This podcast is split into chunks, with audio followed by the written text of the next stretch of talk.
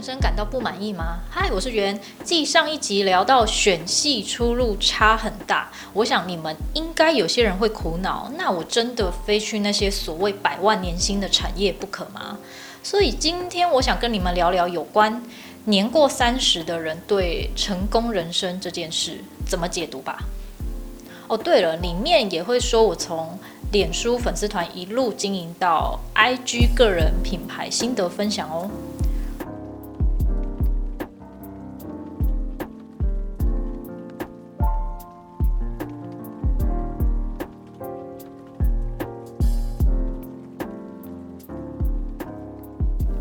你们现在就是读所谓的明星高中前三志愿的大学科系，觉得读了十二年的正规教育。那是时候要先放松一下了。反正大学这四年拿到文凭就可以找到我喜欢的工作啦。我承认，过去大学四年中，我一开始也抱有这种想法。那时候的我，先是对音乐系的课程蛮有兴趣的。通识课的时候呢，尽量会去选有关音乐赏析啊，或是相关乐器介绍课程。再来申请双主修的资工系。如果那个时候家人没有阻挡我，我应该是会直接填。资工系啦，嗯，但就好。不过后来才知道，为什么电机系一直稳坐在王位？因为不管如何，人家是最容易找到工作的科系啊，而且薪资相对可观呢。回想在大一的时候，就一直在想办法找我有兴趣的社团啊，参加活动啊，双主修的课程跟系上的课这样子交杂在一起。就当我同学说了。哎，你觉得你从这个学校毕业之后，月薪可以拿到多少钱呢？那时的我还很乐观，嗯，不就一般理工科毕业的四万出大概吧。嗯啊，那个时候我真的很天真，以为市场行情价不会被动摇。怎知我们这种理工科毕业的，除了电机系以外的科系，薪资的高低落差真的很大。你们可以上网去查一下薪资，就一览无遗，从三万到四万不等。那看到这个行情价，我才惊觉。啊，那人家所谓的年薪百万是叫假的吗？真的是真的，可能连台大大学毕业的薪资也是不太乐观。就以所谓的工程师这个职业面向来说吧，我同学的一番话奠定了我要考研究所的决心。好，于是大一的暑假我就报名了我们那时候最有名气、每堂课报收到没有办法，只好开两间以上会议室的明星讲师的课程。那时我就除了化学科不念之外，其他理工的科我都报名了，心无旁骛的在准备要考研究所这件事。不过那时候我有设立一些目标。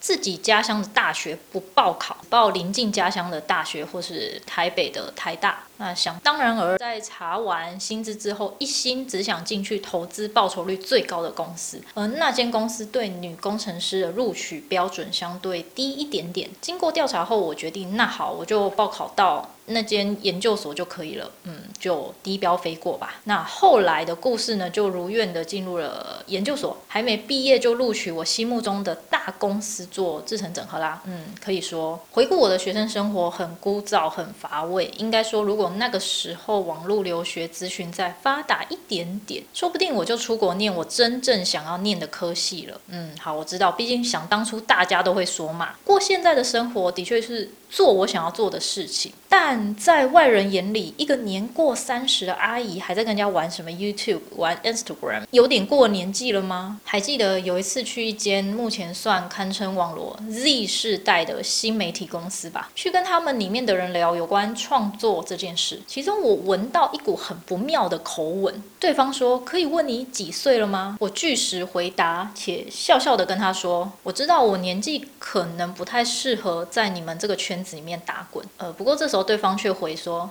嗯，其实还好哦，我们对象是二十五到三十五岁的上班族。哦，我心想说，干嘛呢？啊，好了，我承认啊，在这片新媒体的红海当中。已经算阿姨年纪了，我也不会觉得有什么不好意思啦。毕竟可能跟他们也差不了五六岁吧。但后来看了一下合作的名单，差点没骂脏话。哇靠，小我十岁多的是，我还在这里做什么啊？当下真的很想赶快回去科技业继续当我的工程师养老。哎，不是啦，既来之则安之。我先跟弟弟妹妹打好关系啦，说不定可以为我带来一些流量。但我没有想到的是，年龄隔阂这件事真的很明显印证在这这个圈子。我不确定其他圈子的工作是不是也这样，但在创作这条路上是不分年龄的，没有办法倚老卖老哦。目前认识的这群人啊，可能从国小就开始接触自媒体了啦，根本打从娘胎就知道有 Facebook 了吧？然后同学间都是靠 FB、IG、Line 在沟通啊，哪像阿姨那个时候用的是即时通啊、Messenger 啊、QQ 那一类的通讯软体。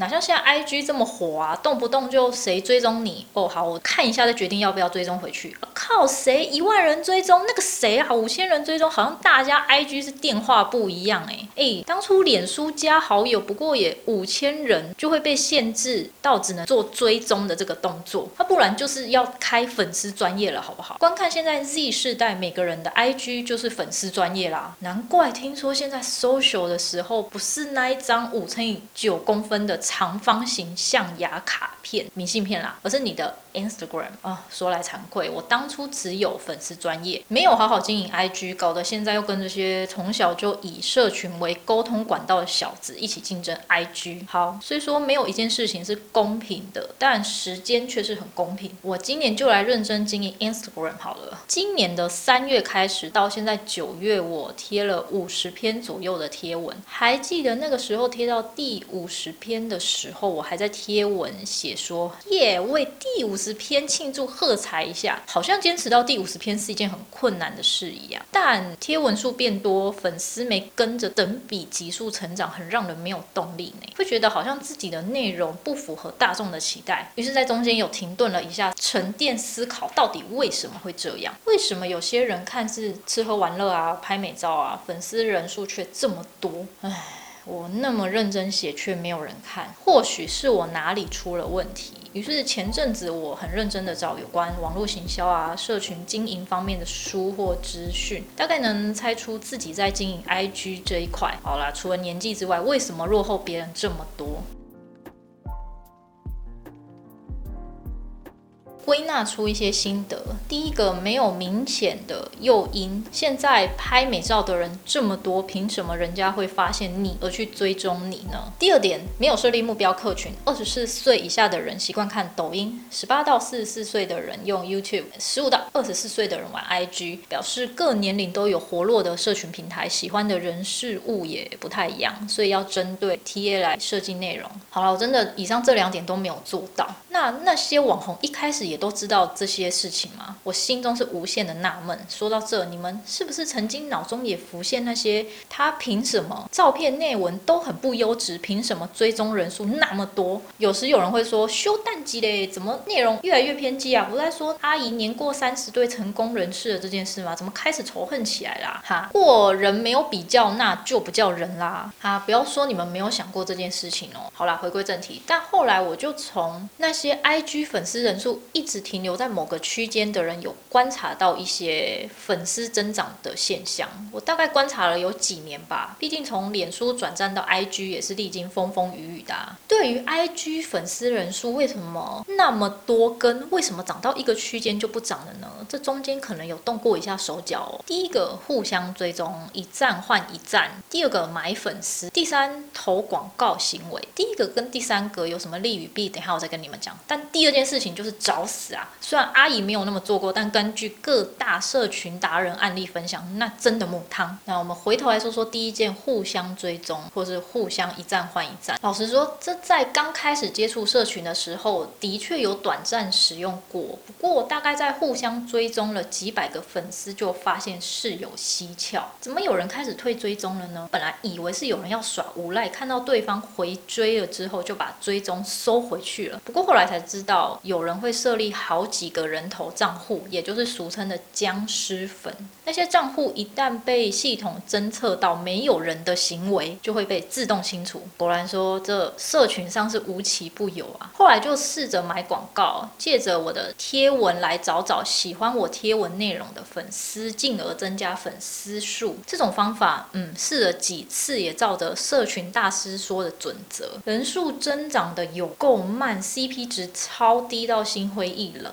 那真的要向大企业花一笔巨额来行销，才有办法看得见显著的效果，跟散户买股票的心情是有点像啦。所以买广告的这个我后来都没有做了。在这两种方式对增加粉丝无效的情形之下呢，我开始努力思考前面所说的 TA 跟诱因这两件事，到底是谁回来看你的内容？然而你的内容又提供给他们什么价值？所以进而开始调整我那内容残破不堪的 IG，调整版面调色与撰文方向。虽然说刚开始的调整一个星期没有什么太大的感觉，但至少破了三位数。哦耶！哎，不要说三位数很简单啦，我泪奔。那可是我没有同学没有互相追踪，很认真经营之下才有的三位数。哎，阿姨，我很珍惜好吗？最后来到一个关键，这才是你们看到那粉丝人数六位数以上的关键哦，就是分享。如果有在 YouTube 上长期可能观看呃穿搭、韩系美妆啊、综艺啊，一定对艾丽莎莎不陌生吧？我从今年开始经营我的 YouTube 之后，就开始对这位年轻有为的女子特别感兴趣。呃，先说我不是她的粉丝啦，那只是就这位奇女子呢，特别放得开，人家不敢讲的她讲，人家不敢做的她做，她也不避讳去示爱或是 anyway。总之，她说过一句话：做的影片就是要让人分享啊，这样被多家媒体转载之后才会红嘛。还有另外一句也是很经典的话：只有做自己喜欢的事，只有讲自己想讲的话，就算跟社会风向不一样，那我还是得讲。虽然有点任性，但这就是一直保持快乐的原因吧，就是做自己。以上这两句都抓到当今社会大家所喜欢的，不做作、不跟风、做自己，啊，却很符合大众的胃口。所以呢，我很努力的思考，到底什么才是符合大众的胃口。在发文以及做影片之前，我都会先做 Google Trend，嗯，查网络的资料。我对我要补充跟风这件事情，跟风不是不好，这对新兴的创作者来说很重要。如果跟你所创作的话题有相关的话，务必跟风一次看看。真的，你被各大媒体转载了之后啊，你才有动力继续做下去。不然一直埋首苦做啊，成绩要涨不涨的，说实在，放弃比继续还容易啊。但有个原则是。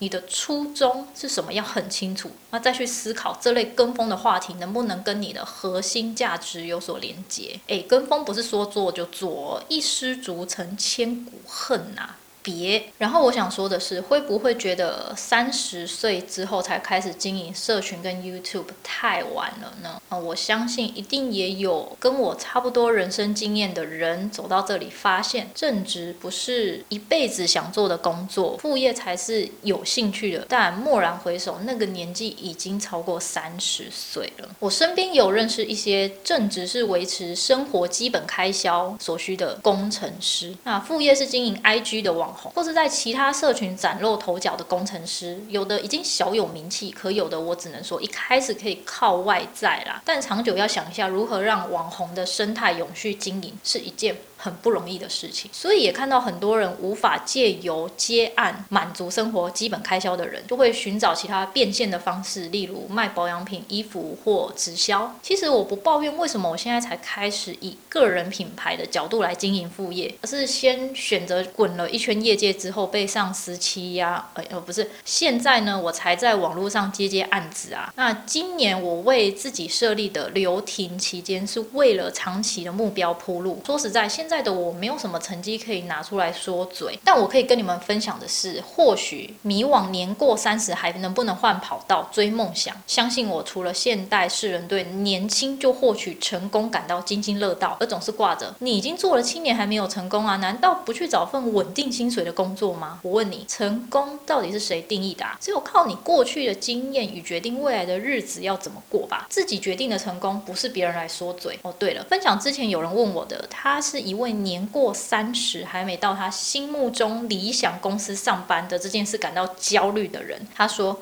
我现在不进去某某公司，不赶快缴完房贷，我人生就毁了啦。”哦，我回他说：“那就如你说的，如果你现在已经还完房贷，也存好了老年基金，那剩下的三十四十年，你有计划要做什么吗？”他一脸呆样，嗯，我不知道诶。当所有的人都说你该在几岁就做到经理、生小孩、赚多少钱的时候，你有想过？那下一步要做什么？人生的下半场就要这么过吗？如果未来想听到工程师年过三十的网络创业相关话题，那就按下订阅吧。那如果你是在 Apple iOS Podcast 上收听的话，欢迎打新评分留言给我。兼职工程师好无聊，咱们下次见喽，拜拜。